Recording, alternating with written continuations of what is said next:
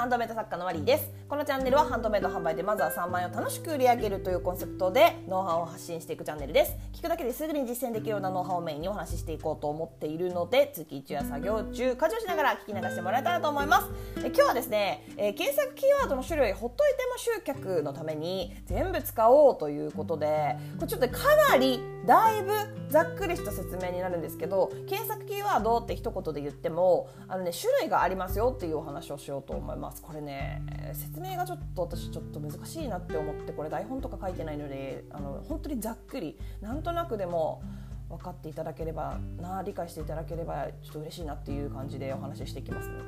のでよろしくお願いします。えー、まずですねその本題に入る前に、えー、告知、えっと、期間限定7月25日まで以前開催したハンドメイド販売文章作成検索対策勉強会の再配信を行っておりますあと4日ですねあと4日で一旦終了になってしまうのでもし説明文の書き方とかわかんないないつも悩んでるなっていう方は、えっと、メインサイト私のメインサイトのポントというサイトにあの窓口設けておりますのでそちらで詳細などチェックしていただければなと思います。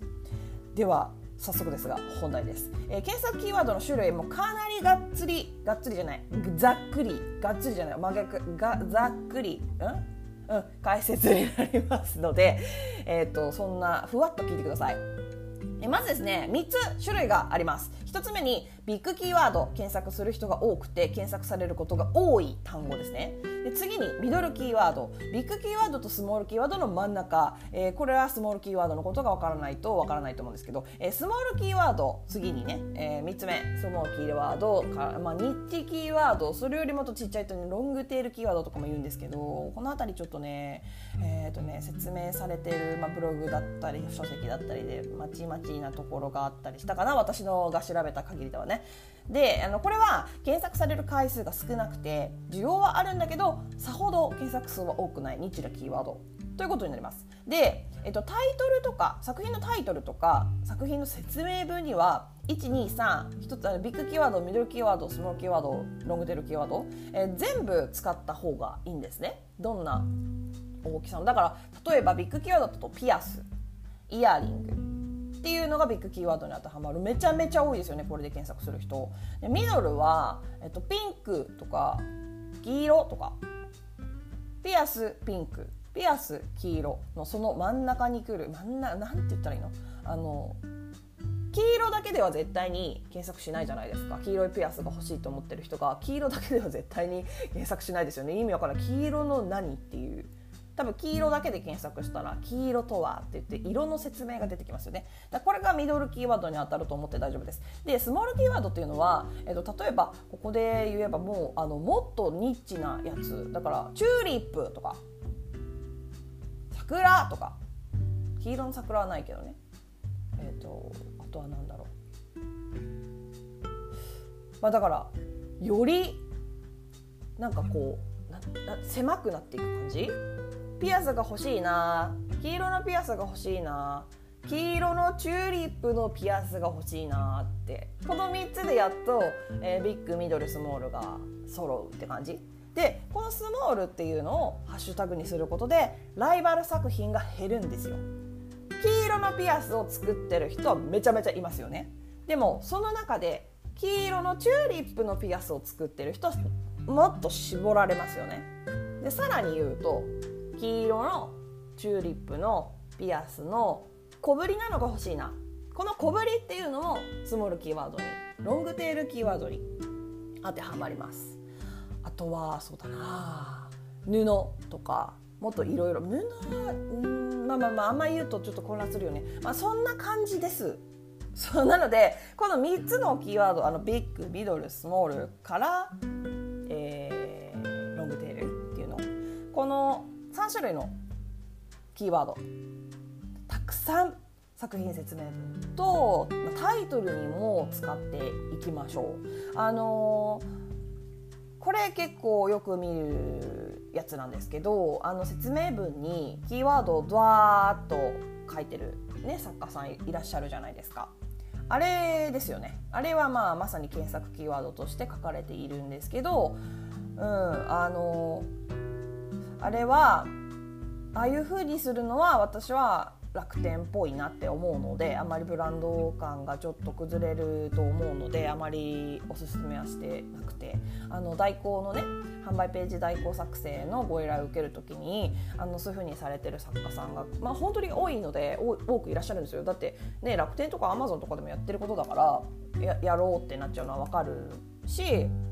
ダメなことではないのでただやっぱり見栄えとして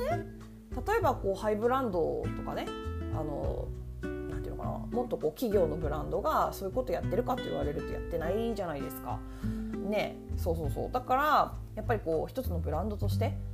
あんまりそういうことはせずにちゃんと文章に組み込んでいこうということであの代行をねご依頼いただく時は必ず文章の中に全部突っ込むように。でそれでも使い切れなかったキーワード56個とかは下の方にハッシュタグをつけてハッシュタグの意味はなさないんですけどね。あのかっこつけ？ただの。あのちょっとこう最近の SNS 風のハッシュタグ、まあ、そんなもう今なんだろうな。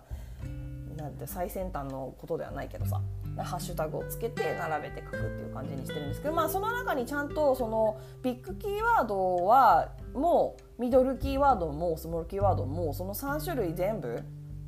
あのこの単語は例えばピアスとかイヤリングとかこのキーワードはあの大きなね、ビッグキーワードを過ぎちゃうから書かなくていいのかなと言われるとそうじゃなくてちゃんとそれも入れなきゃいけないよっていうことですね。はいそんな感じであの検索キーワードねそうあの一応ねこれを分かっておくとやっぱりそのハッシュタグをつくあの考えるのに多分すごくね分かりやすくないですか？あのいつも私あのこういう風にやるのがいいよってあの説明文のね説明会の方でもお話ししてて実践してみお見せしてるんですけどあの作品新作できたらまずそこから連想ゲームでキーワードをドワーッと出すと。でその中からハッシュタグに使うキーワードえー、タイトルに使うキーワード説明文の中に使うキーワードってこう分けていく感じで私はいつもやってるんですよ。うん、ただあれだねハッシュタグに使うキーワードっていうのは別にタイトルに使ってもいいしあの説明文に使ってもいいんですよ。どこに何を使わなきゃいけないっていうのはないのでとにかくとにかくいつも言ってる通りたくさん使うこと。できるだけたくさん使うこと。とハッシュタグは慎重に選ぶことここを失敗してしまうとやっぱり埋もれてしまうのでで説明文の中に使ってるタイトルに使ってる検索キーワードっていうのは、えーと、みんななりクリーマなりの、えーとサイト内検索対策ですね。サイトの中にあの検索窓あるじゃないですか。ミンネとか開くと上ミンネもクリームも上の方に検索ってあるじゃないですか。あそこに入力された時ハッシュタグとかつけないであそこに例えばさっきみたいに黄色ピアスチューリップとかって入れられた時にこう登場させられるお客様の、えー、なんだモバイル何？タブレット？パソコン？何でもいいんですけどそこに自分の作品を登場させるために説明文の中に検索キーワード。っていうことですねなんか。はい。ということで今日はこの辺で終わりにしたいと思います。でなんか家の中から物音が聞こえてさえ怖っ。ねごめんなさい。ちょっとはい。確認してまいりますので今日はこの辺りで終わりにえー、どんなご質問にもねお答えしていきますのであのツイッターの質問箱とかスタンド FM のレターなどでお気軽にご質問送ってもらえたらと思います。ちょっと小声になってるけどもしまた聞いてみたいなと思っていただけましたらフォローやいいね YouTube でしたらグッドボタンチャンネル登録をしてもらえると励みになります。以上お聞きいただきありがとうございました。ではまた次回お会いしましょう。さようなら。